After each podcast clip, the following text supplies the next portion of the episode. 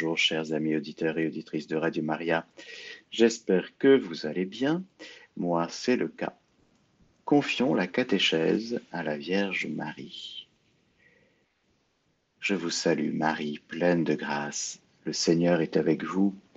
Vous êtes bénie entre toutes les femmes, et Jésus, le fruit de vos entrailles, est béni.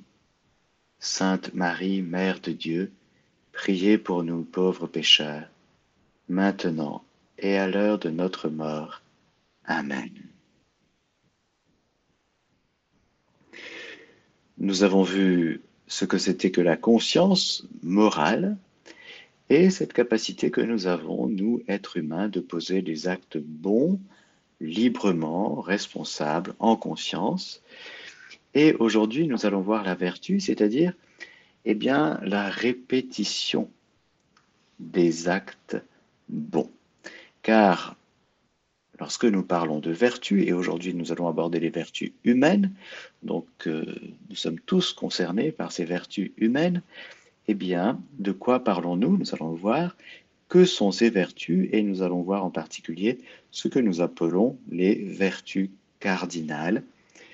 Est-ce que vous connaissez, frères et sœurs, les quatre vertus cardinales? Bon, ce sera peut-être une répétition pour certains, peut-être une découverte pour d'autres. En tout cas, c'est de notre vie quotidienne dont nous parlons et nous essayons de mettre des mots sur cette belle réalité de l'agir humain et de notre croissance, de notre progression dans le bien, dans une vie bonne, dans une vie où nous pratiquons le bien.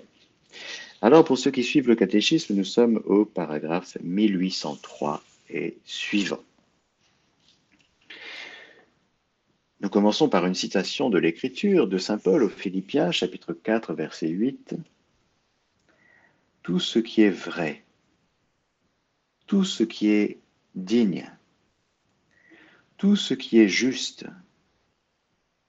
tout ce qui est pur, tout ce qui est aimable, tout ce qui a bon renom, s'il est quelque vertu et s'il est quelque chose de louable, que ce soit pour vous ce qui compte.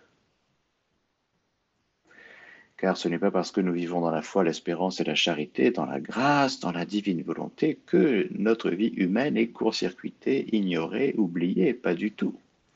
La vie spirituelle ne nous fait pas planer jamais la vie spirituelle, la vie de charité assume tout cela. Et bien sûr, la charité sera la vertu qui est reine, qui va venir irriguer toutes ces vertus dont nous commençons à parler aujourd'hui. Qu'est-ce que la vertu? La vertu est une disposition habituelle et ferme à faire le bien. Elle permet à la personne non seulement d'accomplir des actes bons, mais de donner le meilleur d'elle-même. De toutes ses forces sensibles et spirituelles, la personne vertueuse tend vers le bien, elle le poursuit et le choisit en des actions concrète. Saint Grégoire de Nice ira même jusqu'à dire le but d'une vie vertueuse consiste à devenir semblable à Dieu. Alors nous verrons ce que sont les vertus théologales et la particularité des vertus théologales, foi, espérance, charité. Et nous allons voir aujourd'hui les vertus humaines avec les vertus cardinales. Les vertus humaines, ce sont des attitudes fermes, des dispositions stables, des perfections habituelles, tous les mots sont très précis et choisis, j'en commenterai, donc des perfections habituelles de l'intelligence et de la volonté qui règlent nos actes, ordonnent nos passions et guident notre conduite selon la raison et la foi. Elle procure facilité, maîtrise, et joie, pour mener une vie moralement bonne. L'homme vertueux, c'est celui qui librement pratique le bien. Les vertus morales sont humainement acquises. Elles sont les fruits et les germes des actes moralement bons. Elles disposent toutes les puissances de l'être humain à communier à l'amour divin.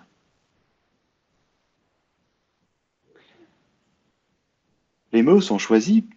Lorsque nous parlons de vertu, nous ne parlons pas de disposition, euh, de simple disposition. Nous avons des dispositions. C'est-à-dire que nous sommes plus ou moins dans tel ou tel domaine, nous avons plus ou moins de facilité. Par exemple, il y a des gens qui sont manuels. Extraordinaire. On leur donne un tournevis, des clous, un marteau, et puis ils réparent euh, très facilement les choses, ils comprennent facilement, rapidement. Ils ont une facilité naturelle. Pour d'autres, oh là là, un marteau, ils vont plus se taper sur leurs doigts que sur le clou parce qu'ils ne sont pas à l'aise. Et puis on peut multiplier les domaines comme ça.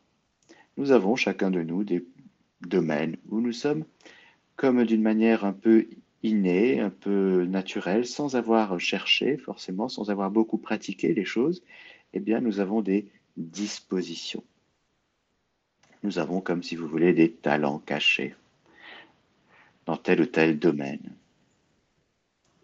mais ce ne sont pas encore des vertus. Ce sont juste des dispositions. Et lorsque le catéchisme, au paragraphe 1804, parle de dispositions stables, cela veut dire que la personne s'est mise à pratiquer, à répéter plusieurs fois des actes. Comme dit le c'est en forgeant qu'on devient forgeron. Il y a tout le domaine du travail, si vous voulez, de l'apprentissage. Par exemple, pour devenir un footballeur du niveau d'Olivier Giroud, de euh, Kylian Mbappé, eh bien, il faut beaucoup, beaucoup, beaucoup, beaucoup, beaucoup, beaucoup d'entraînement pour grandir en habileté. Marquer des buts ou bien défendre, ce n'est pas au sens strict une vertu morale, mais c'est une habileté, très très forte qui a nécessité beaucoup d'entraînement et beaucoup de répétition. Pour marquer ses buts euh, de coups francs, Michel Platini passait des heures et des heures à tirer les coups francs depuis tout petit. Ça ne vient pas comme ça, c'est avec beaucoup d'entraînement. Alors ce que nous comprenons du sport ou du travail, eh bien, nous pouvons l'appliquer dans la vie morale, c'est-à-dire des actes moralement bons.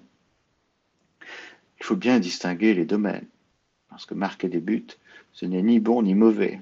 C'est plutôt sympa pour l'équipe qui gagne, mais ce n'est pas euh, qualifiable moralement. On ne peut pas dire c'est bon, c'est mauvais, parce que c'est le fruit d'un travail. Mais, si vous voulez, plaquons cet exemple sur le domaine des actes bons, moralement bons, c'est-à-dire des actes qui vont nous finaliser, des actes qui vont nous aider à grandir selon notre finalité profonde. Il faut donc, lorsque nous parlons de vertu humaine, la répétition d'actes bons. C'est la répétition qui va nous enraciner et qui va faire de nous des hommes et des femmes vertueux.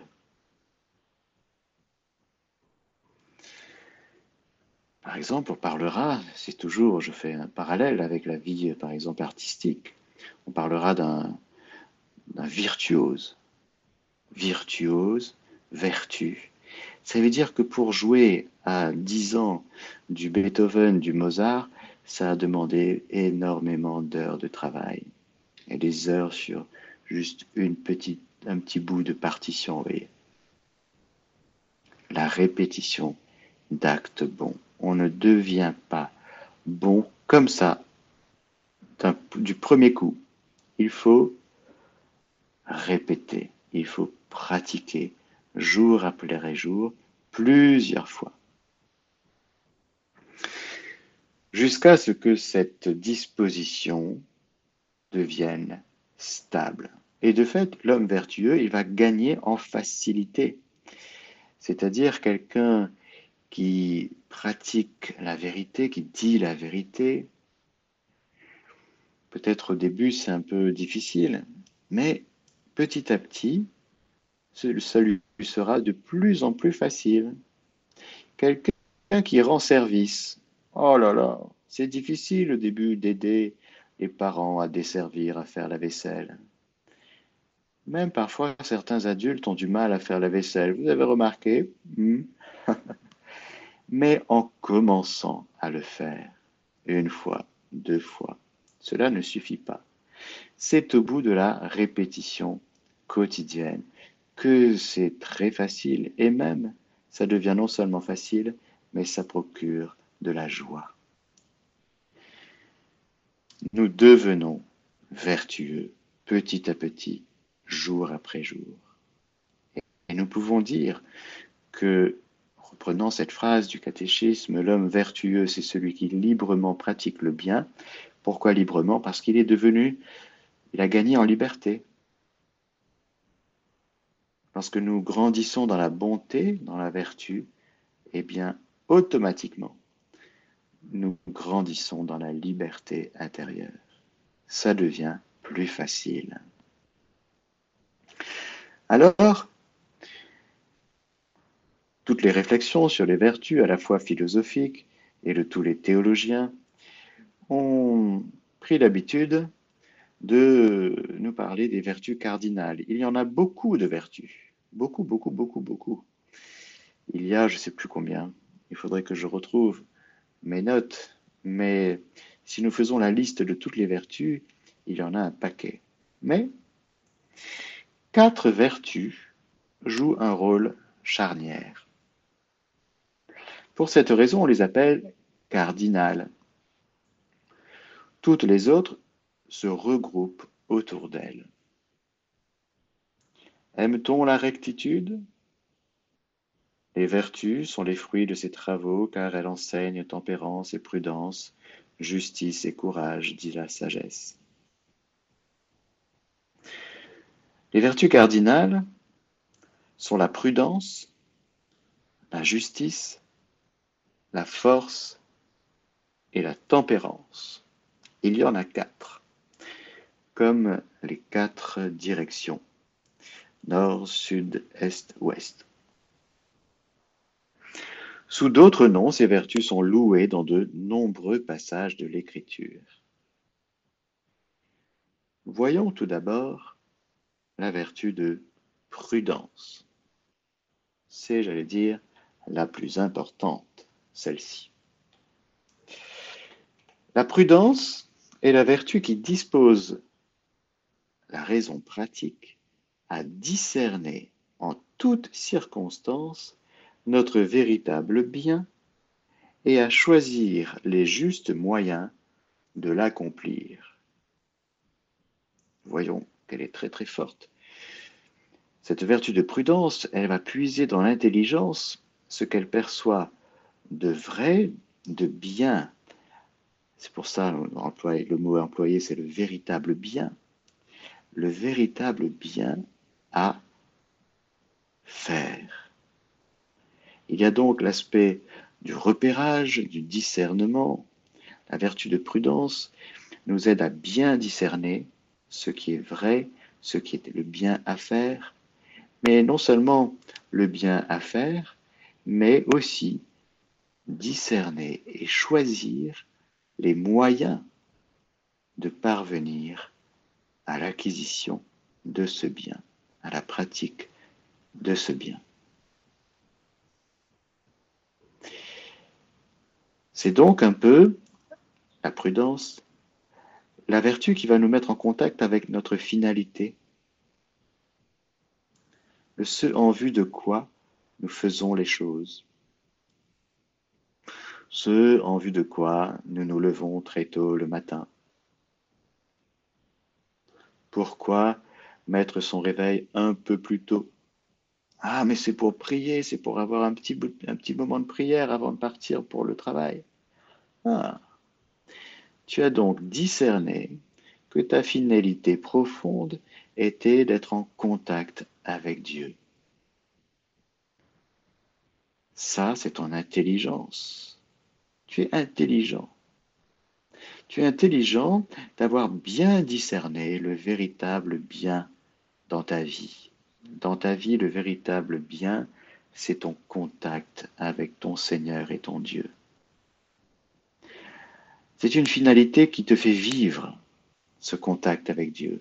Et tu as repéré que, eh bien, pour démarrer ta journée, si tu écoutes tout de suite les infos, ton âme va être immédiatement embarquée dans la vie du monde. Et tu vas recevoir eh bien, les infos de ce qui va mal, de ce qui va peut-être un peu bien. Tu vas regarder la météo, tu vas, tu vas être habité par ce que tu auras entendu. Et tu diras, bon Seigneur, au milieu de tout ça, tandis que si tu commences ta journée, parce que non seulement tu as discerné que ton bien véritable, c'était ton contact avec Dieu, mais que tu te mets à prier avant d'écouter les infos, Ça veut dire que tu as choisi les moyens pour parvenir à ta fin.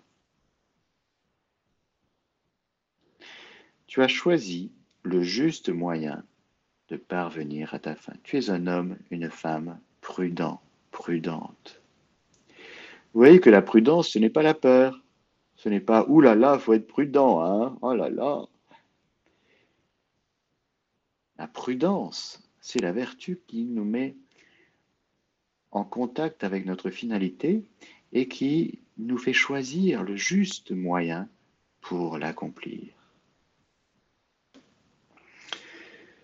L'homme avisé surveille ses pas, dit l'Écriture. Soyez sage et sobre en vue de la prière, dit Saint Pierre. La prudence est la droite règle de l'action, écrit Saint Thomas d'Aquin après Aristote. Elle ne se confond ni avec la timidité ou la peur, comme je disais, oulala, faut être prudent, ni avec la duplicité ou la dissimulation. Elle est dite auriga virtutum. Elle conduit les autres vertus en leur indiquant règles et mesures. Elle est donc liée à ce qui est profondément bon, profondément juste. Et lorsque nous verrons même la vertu de tempérance, eh bien, ça va rester la prudence qui va euh, qui va tenir le gouvernail, si vous voulez.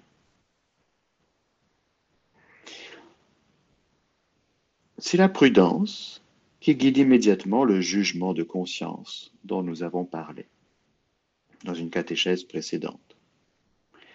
L'homme prudent décide et ordonne sa conduite suivant ce jugement. Grâce à cette vertu, nous appliquons sans erreur les principes moraux au cas particulier et nous surmontons les doutes sur le bien à accomplir et le mal à éviter. L'homme prudent n'est pas une anguille, n'est pas un caméléon qui change sa peau, la couleur de sa peau selon le milieu dans lequel il est. N'est pas dans la dissimulation. Ne longe pas les murs pour ne pas se faire voir. Non. L'homme prudent assume 100% ses choix, ses décisions. L'homme prudent, c'est quelqu'un qui décide. Sans hésiter. Que ton oui soit oui, soit oui, que ton non soit non. Peut-être que tu as hésité, du coup tu as pris conseil sur tel ou tel point, tu n'étais pas sûr, tu avais besoin d'un éclairage extérieur, tu as pris conseil, très bien. Mais quand tu as décidé, tu as choisi et tu le fais, tu es fort. Et donc, tu es prudent.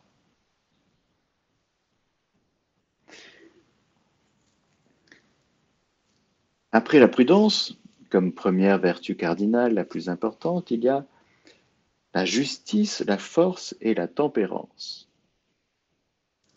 Qu'est-ce que la vertu de justice? La justice est la vertu morale qui consiste dans la constante et ferme volonté de donner à Dieu et au prochain ce qui leur est dû. La justice envers Dieu est appelée vertu de religion. Envers les hommes, elle dispose à respecter les droits de chacun et à établir dans les relations humaines l'harmonie qui promeut l'équité à l'égard des personnes et du bien commun. L'homme juste, souvent évoqué dans les livres saints, se distingue par la droiture habituelle de ses pensées et la rectitude de sa conduite envers le prochain. Tu n'auras ni faveur pour le petit, ni complaisance pour le grand. C'est avec justice que tu jugeras ton prochain. Lévitique 19.15. Et Saint Paul dira, dans Colossiens 4.1, Maître, accordez à vos esclaves le juste et l'équitable, sachant que vous aussi, vous avez un maître au ciel. L'homme juste, pour la Bible, c'est celui qui a reçu cette justice de Dieu, qui s'est laissé justifier par le Christ. Mais dans la vertu humaine de justice, entre les hommes, ils cherchent à pratiquer, à poser les actes qui correspondent à une certaine justice. C'est-à-dire rendre à chacun ce qui leur est dû. Alors on pourrait développer. Mais la réputation, l'honneur, le respect, la dignité. Depuis, je rajouterai, depuis, dès sa conception, dès notre conception dans le sein maternel, nous avons le droit de vivre. C'est un droit. Il est juste d'aider les tout petits embryons à grandir. Et jusqu'à notre mort naturelle. Il est juste d'accompagner nos aînés jusqu'au ciel. La justice, à l'égard de Dieu, c'est la vertu de religion. Rendre à Dieu ce qui lui est dû. Qu'est-ce qui est dû à Dieu? Ah, ben bien sûr que c'est la c'est l'adoration, la louange, l'action de grâce. Tout est à Dieu, tout est pour lui, par lui, sans lui rien ne fut. Et alors pourquoi est-ce que on garderait pour nous ce qui ne nous appartient pas? Pourquoi on ne rendrait pas grâce au Seigneur qui nous comble?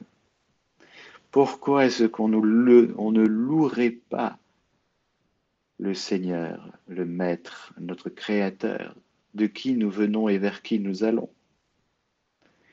Et alors vous comprenez que lorsque nous ne rendons pas un culte à Dieu, mais aux idoles, c'est profondément injuste. Lorsque nous ne prions pas pour rendre grâce au Seigneur, pour le louer, pour l'adorer, c'est profondément injuste. Vous comprenez alors que le péché est une profonde injustice à l'égard de Dieu.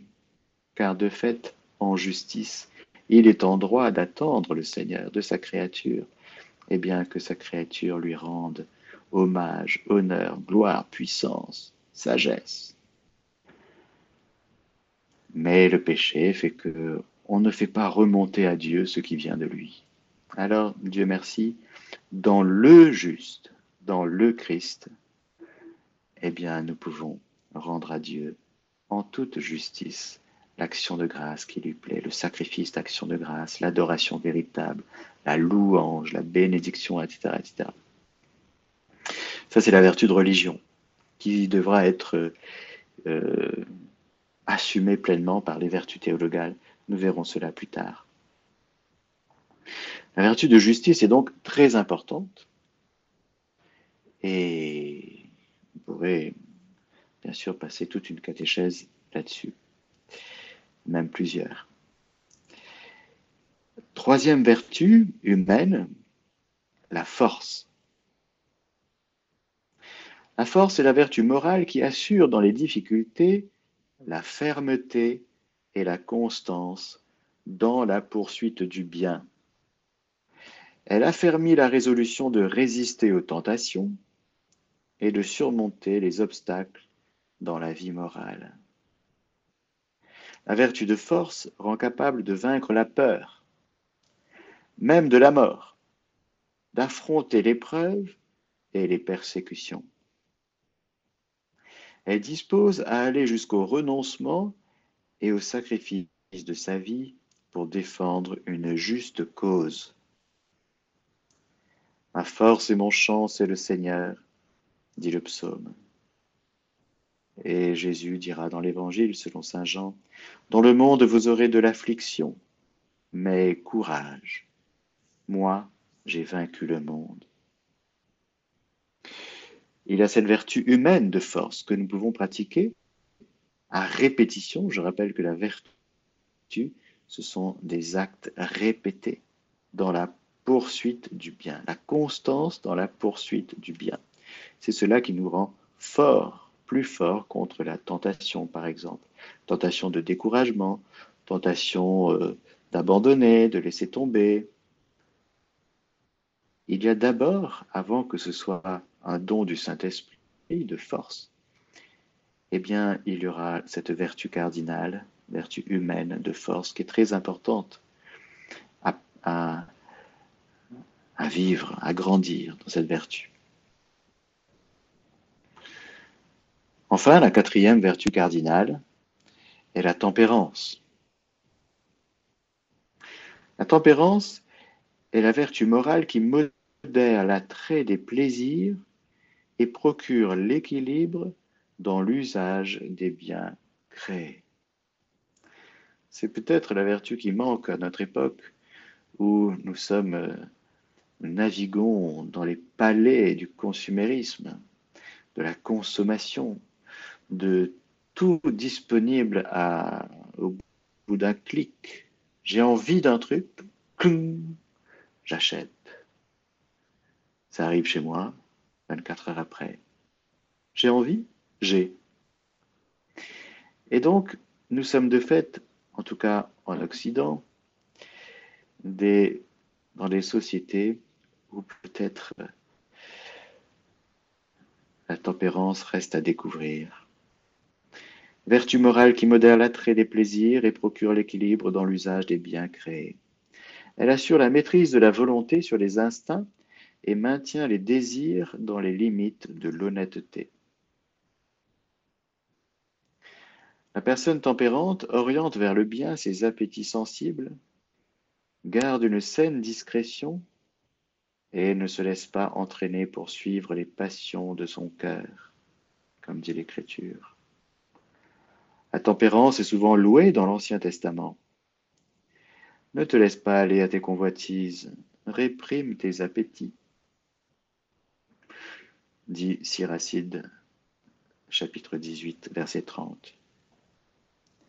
Dans le Nouveau Testament, elle est appelée modération ou sobriété. Pas très à la mode. Ce n'est pas très attractif. Ce n'est pas très intéressant. La vertu de tempérance. On est plus intéressé à être fort, voire à être juste ou prudent, mais tempérant.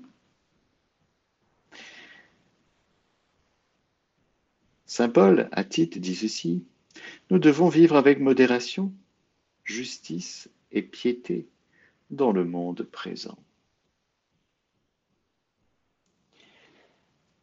Bien vivre n'est autre chose qu'aimer Dieu de tout son cœur, de toute son âme et de tout son agir.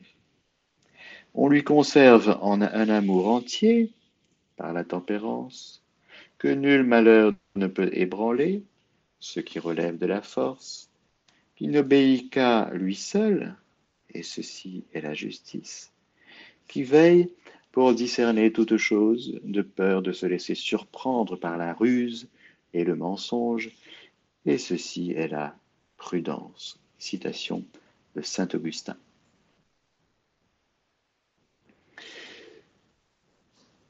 Pour terminer, sur les vertus humaines, le catéchisme nous dit ceci au paragraphe 1810 et 1811. Les vertus humaines, acquises par l'éducation, par des actes délibérés et par une persévérance toujours reprise dans l'effort, sont purifiées et élevées par la grâce divine. Avec l'aide de Dieu, elles forgent le caractère et donnent aisance dans la pratique du bien. L'homme vertueux est heureux de les pratiquer. Nous voyons là, chers frères et sœurs, l'importance de l'éducation. Et il est bon pour les enfants, les, enfants un peu moins jeunes, les adolescents, de faire partie des groupes où la vertu, les vertus, des pratiques vertueuses sont non seulement enseignées, mais aussi pratiquées. Faire des efforts. Cela aidera beaucoup pour la vie adulte, ceux et celles qui auront fait des efforts. Connaîtront le fruit de l'effort, elles pourront le transmettre. Car justement, encore une fois, dans la société dans laquelle nous vivons, tout nous pousse à tout faire, à tout avoir, sans effort, bien sûr.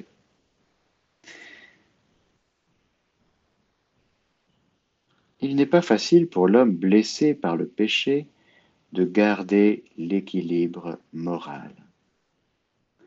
le don du salut par le Christ nous accorde la grâce nécessaire pour persévérer dans la recherche des vertus.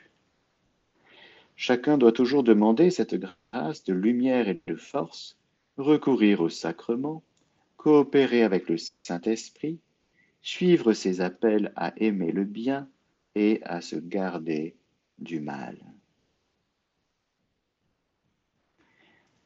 Voilà un petit peu, pour faire court, bien sûr, en une catéchèse, vous pensez que pensez bien que nous, nous pourrions développer davantage, mais l'enseignement de l'Église sur la vie humaine et en particulier la pratique des vertus humaines et à l'intérieur de la la quantité de vertus humaines, l'importance des vertus cardinales.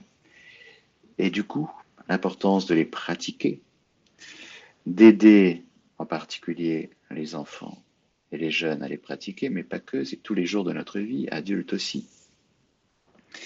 Et les transmettre, c'est une manière de vivre. L'homme vertueux, sans être orgueilleux de ses croissances, de ses, euh, euh, oui, de ses progrès dans la vertu, eh bien, devient de plus en plus libre et joyeux. C'est à ce bonheur que Dieu nous appelle, Dieu nous veut heureux, et c'est avec la grâce du Saint-Esprit que le Seigneur nous libère profondément, la grâce du Christ, de justement du péché, de tout ce qui nous empêche de parvenir au bonheur pour lequel le Seigneur nous a créés, le Seigneur nous a restaurés. Et c'est pourquoi nous allons voir la prochaine fois l'importance de la grâce, justement, l'importance des vertus théologales, cette fois, et aussi l'importance des dons du Saint-Esprit. Amen. Que le Seigneur Tout-Puissant vous bénisse, le Père, le Fils et le Saint-Esprit. Amen. Chers auditeurs de Radio Maria, c'était la catéchèse du Père Mathieu que vous pourrez réécouter en podcast sur notre site internet www.radiomaria.fr.